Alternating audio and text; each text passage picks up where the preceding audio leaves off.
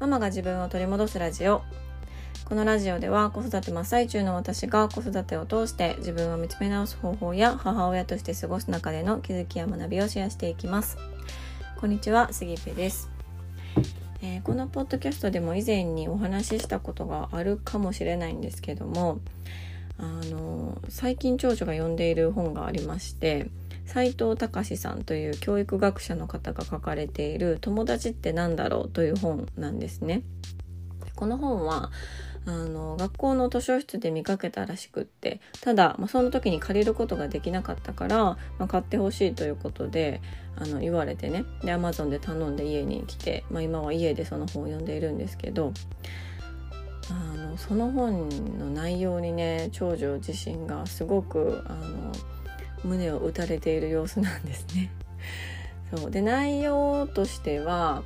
小学生向きというよりは、まあ、中学生高校生向きっていうふうに実際に本の中でも書いてあったりだとか、まあ、もっともっと中高生になると友達関係で複雑になったりとか、まあ、悩みが出てきたりとかする、まあ、年代ではあると思うので、まあ、そこがターゲットっていうふうには書かれているんですけどただ長女はねいろいろ友達関係に悩むというかいろいろこう考えるタイミングがあったので、まあ、この本がね、あの目についたのかなとそのアンテナに引っかかってきたのかなと思うんですね。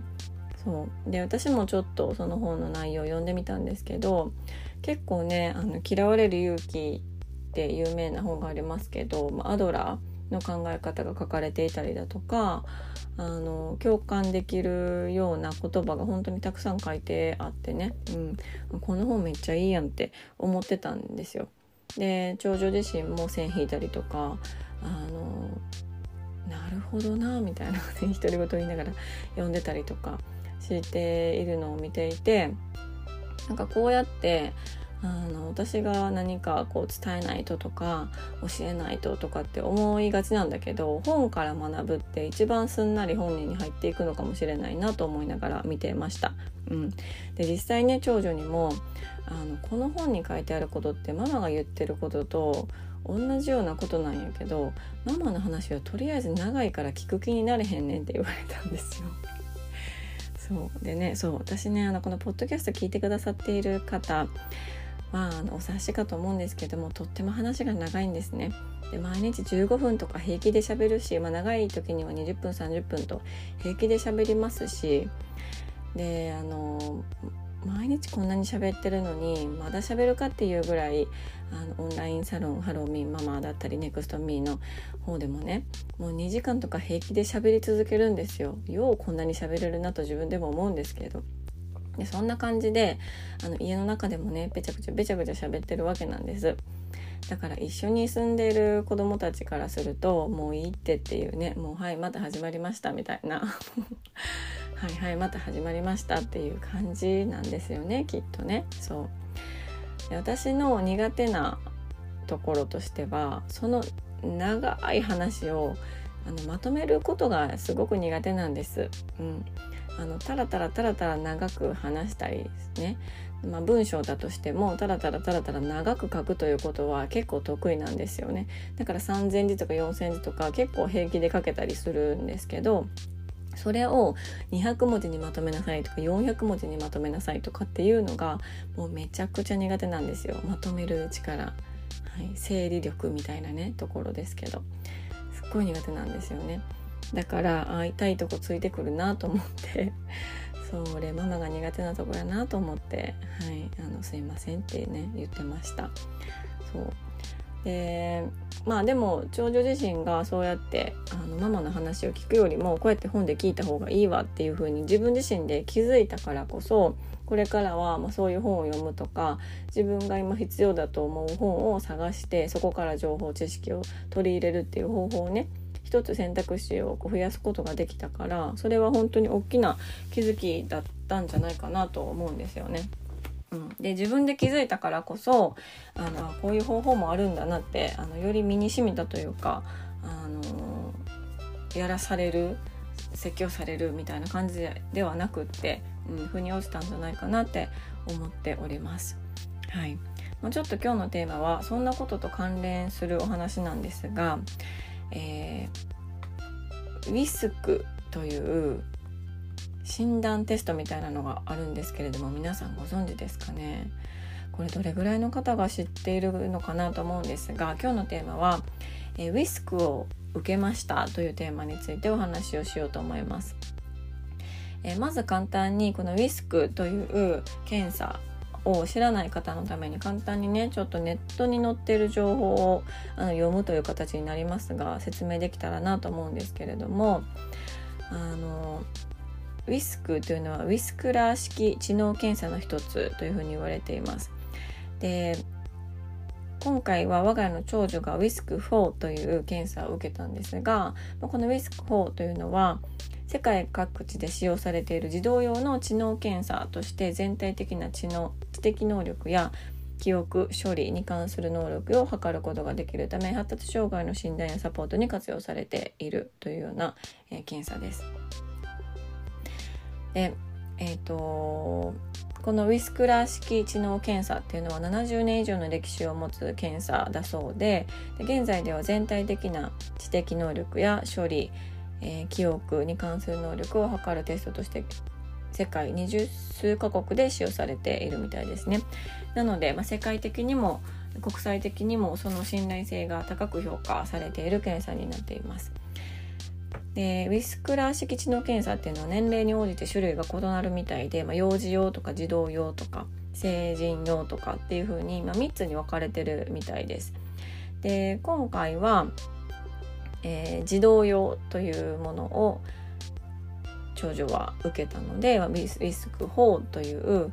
えー、種類の検査を受けました。うん、でこれはね、あの特に学校から勧められたりとかしたわけではなくって、まあ、もしかすると通常は学校のスクールカウンセラーの方を通してその方のこう勧めでこの診断を受けるっていう流れになるなったりとかどうなんですかねあの療育とかを挟んで受けることになることが多いのかなと私はまああのちょっと一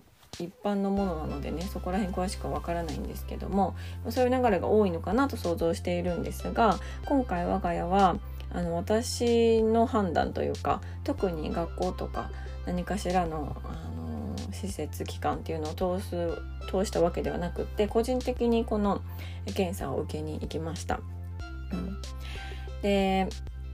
まあこのね検査っていうのは子ども自身の発達状況とか、まあ、得意不得意っていうのを把握するためのあの検査なんですね。で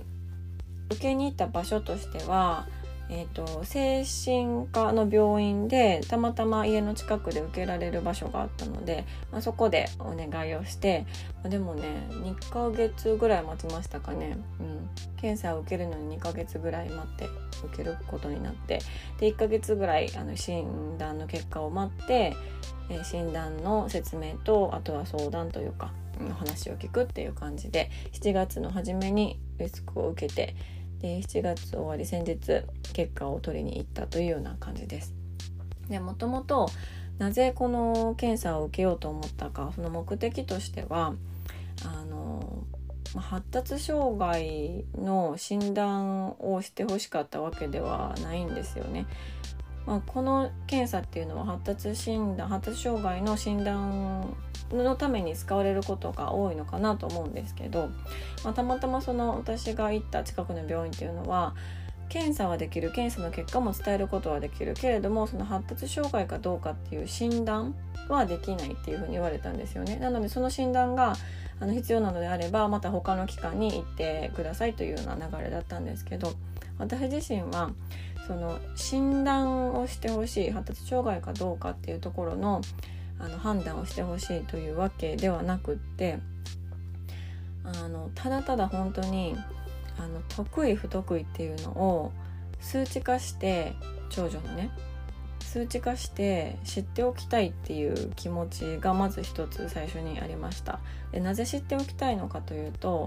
もうねあのいろいろ試行錯誤して長女とはあのこれまでやってきましたし何て言うのかな本当にいろんな手を尽くしてきた感あるなと思っているんですよね。うん、だから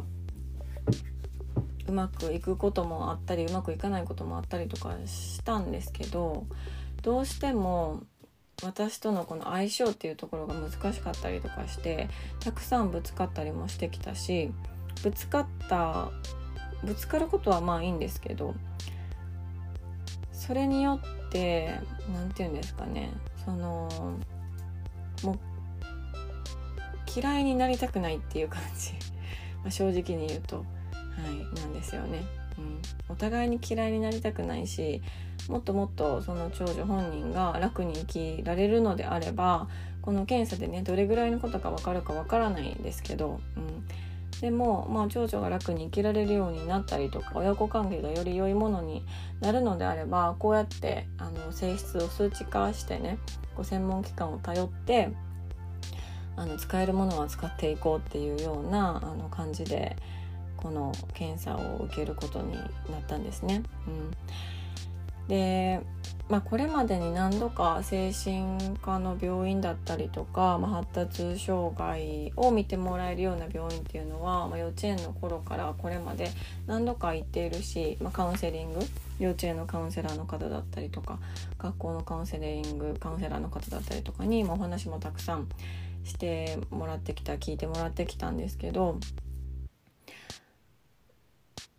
当時、まあ、私自身がしっかり地に足つけて立てていなかったなという感じがあって、まあ、こう受け取る側、まあ、私ですよね私が地に足をつけて立っていないから結構そのカウンセラーの方々の言葉にふらふらあのなってしまうことが多かったんですよね。でそういう意図で言われてない言葉でも、まあ、受け取る器っていうのが整っていなかったからあのそのカウンセラーの方の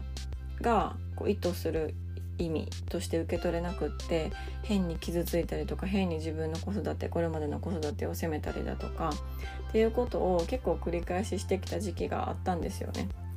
うん、だからなんとなくそのやっぱりその精神科に行くことだったりとかカウンセラーの方にお話しすることっていうのは結構私のこれまでの経験からハードルが、まあ、いつの間にか高くなってしまってたんですけどでも今だったら結構自分の中でもその子育ての考え方とかっていうのが明確になってきているしあのどんな結果であろうがあのただのそれは結果として事実として受け取れる状況に今はあるなっていうふうに思ったので、まあ、このタイミングでちょっと一回受けて受けさせようかなと思ったんですよね。うん、でこの状態になるまではあのその精神科という病院に対しての偏見とかもすごくあのあったなと無意識ですけどねあったなと思っていてでそこに子供をこう連れて行ってしまった罪悪感とかこれってもしかしたら私がそこまで子供を追い込まなかったらあの病院になんて行かなくてもよかったんじゃないかとか、まあ、あの本当に物事がね複雑に絡まり合って全然シンプルに考えられてなかった時期が長かったんですけど、うん、でも今だったらただただあの相談するために病院に行くとか検査をするために病院に行く。でこの子がもっともっとこう楽に生きられるためにこの専門機関を利用するっていう本当にこうシンプルな考え方で利用することができたしその審査じゃない、えっと、診断とか結果っていうのをシンプルに受け取れたなと自分自身では思っているんですよね。うん、で、まあ、このウィスクに関してはの結果っていうのはちょっとねあのまあ、これは長女のことなのでここで話すのも違うかなと思うしあの話しだしたらほんまにもう3時間ぐらい話せるから ちょっとそれは割愛するんですけど、うん、でもま結果的に受けてよかったなと思ってるんですよね。うん、あのま、何が得意で何が苦手かっていうところは、まあ、普段の長女の雰囲気を見ていたり話をしているとなんとなくざっくりとこちらでも把握はしているんですけどそれがちゃんとこう数値化されてさらには言語化されてで第三者の客観的な視点からあの教えてもらえるっていうのは本当にあの点と点がつながる感じがしたしあだからかみたいな、うん、ことがすごく多かったんですよね。であのー、一番ハッとさせられたのはあの分かっているとできるは違うっていう分かっているという事実とそれが思い通りにできるっていうことはイコールにはならないということ、うん、でこれは私これまでのポッドキャストでもたくさん言ってきているしインスタとかでもなんか書いたりとかしてるしオンラインサロンのね中でも言ったりとかしているし頭では私こそそれこそ分かっていたつもりだったんですよね。うん、でもそこのこう細分化というか、うん、ができていなくってそれを長女の言動っていうところにこう落とし込めていなかったなっていうのをあの思ってねちょっと反省しました。そうで長女はすごく空気を読んだりとかあの自分以外の人の顔色声色とかっていうのをすごく敏感に察知するあの能力というか、うん、があるなと結構ちっちゃい本当にちっちゃい時から感じてたんですよね。うん、それがあるからこそなんかこう外で泣いたりとか誰かの前で泣いたりとか泣きわめいたりとか感触を起こしたりするのってえそんなにも空気が読めて人の顔色が気になって嫌われたくないっていう気持ちがあるのになんで人がたくさんいるところで感触が起こせるんだろうっていうのが、まあ、ただただ本当に私は疑問だったんですよ。うん、なんでそこがつながらないんだろうなっていうことがめちゃくちゃ疑問ででなぜかわからないこととか自分の中で腑に落ちないことって腑に落ちたりそこが言語化されたらすごいすっきりするんだけど腑に落ちなかったらずっとそれってこうストレスというかなんでなんみたいな理解できひんわっていうところで着地しちゃうからすごい気持ち悪い状態なんでだったんですけど、うん、でもそれがあの頭では分かっているしあの本人もねいろいろ本当に頭では考えているんだけどそれがなかなか自分の言葉とか表現とか体っていうのがついてこなかったりとか頭で思ってるように体が動かなかったりとかするから、うん、それってきっと見てるこっちもなんでなんて思いますけど一番しんどいのは本人なんだろうなっていうのも改めて思ったし、うん、だからねやっぱりその第三者の冷静な方の意見をもらうこととかあのその能力っていうのを数値化してもらうっていうのは本当にあの良い経験だったなと思ってます。うん、で、まあ、このねリスクを受ける受けないとかあのその診断をどのように捉えるかって、まあ、賛否両論あると思うし、まあ、何だったらあのその病院の方にもね「えなんで受けられるんですか?」みたいなことをすごく言われたんですよね。こうやって個人で申し込んで受けるっていうことに、まあ、疑問を持たれたというか、うん、でさらにはそこで、まあ、発達障害のね診断がされるのであればわかるけど診断もされないのになんであのお金を払ってまでこれを受けようと思うんですかっていうような感じで聞かれたんですけどただただ私はもうこれ以上あの少女をこう怒りたくないっていうかイライラしたくないっていうか嫌いになりたくないっていうか、うん、っていう気持ちが一番強かったし、まあ、何よりも少女が、まあ、ちょっとでもね楽にあの生きられるヒントになるのであれば、まあ、やる価値はあるのかなと思ったので、うん、今回あのちょっとやってみました。そうでまあねこれの詳しいこととかはまたあのオンラインサロンとかも私の近くにいてくださる方には聞かれたらお話ししようかなとか思ったりはしているんですけど、うん、まあまあこのね1回のたかが1回のこの検査で全てが決まるということではないしこの数値だけでそれこそ発達障害かどうかっていうのを判断されるわけではないしもっともっとあのその専門の方があのどのようにこのえーと、検査結果を見るかとかその他のところを見るかとかによっていろいろ変わってくるんだろうなとは思うんですけど、まあ、一保護者としてそして一そのリスクの検査を受けた感想とか結果を受けての感想として今回ねシェアできたらいいかなと思ったのでこの話をさせていただきました。うんまずはあのこのウィスクという検査があの存在するということをあの知ってもらうことでもしかするとあの子育てとか、まあ、ご自身自分自身にもついてでもですけど、うん、悩まれている方の何かあのヒントになればいいなと思ってます、うん、これねなんか私も受けたいなとか思ったんですよね。ただあのなんとなく自分では分かってはいるんですよね。あの最近ヨガを始めてすごく思うのは私も聞くだけの情報というか、まあ、ポッドキャストとかだったらわかるんですけどその聞いてしかもそれで体を動かすってめっちゃ難しいなって思うしで私は読むことよりもやっぱり図イラストとか写真とか視覚的に情報を得る方が自分としてはすごくあの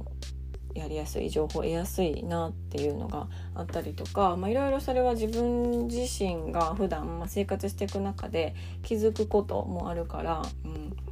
それはそれでいいんですけどこれもっともっとあの広まってというかみんながね受けられるようになればいいのになという気持ちもすごく湧いてきました。ただこの検査を担当できる方っていう人数がね少ないっていうお話も聞いてまあいろいろ現実問題ねあるんだろうなとは思ったんですけども。はい、ということで今回はウィスクを受けましたということについてお話をさせていただきました、ま、どなたかのねヒントになればいいなと思っております。最後まで聞いていただきましてありがとうございます。えー、ご意見ご感想あなたのエピソードなどがありましたら是非 LINE の公式アカウントからメッセージをいただけましたら嬉しいです。URL は概要欄に貼ってあります。えー、温め続けたあの公式 LINE のリニューアルなんですが本当にあのもうそろそろもうそろそろと言いながらいつに何年という感じなんですけどね。はい。もうそろそろお披露目という感じになりそうです。で今プレゼントさせてもらっているあの限定特典っていうのは新しい公式アカウントになるとなくなってしまうのであの今のね今バージョンがまだもらってなくて欲しいよという方がいらっしゃいましたら是非ご登録いただきましてそしてスタンプかメッセージか何かしらを送っていただくと私があの1個ずつそれを送らせていただきますので自己分析ワークとそしてそれに関する特別音声というのを送らせていただくので是非是非ご登録そしてスタンプメッセージいただけたら嬉しいです。では、えー、今日も最後まで聞いていただきましてありがとうございます。えー、素敵な一日になることを願っております。Thank you.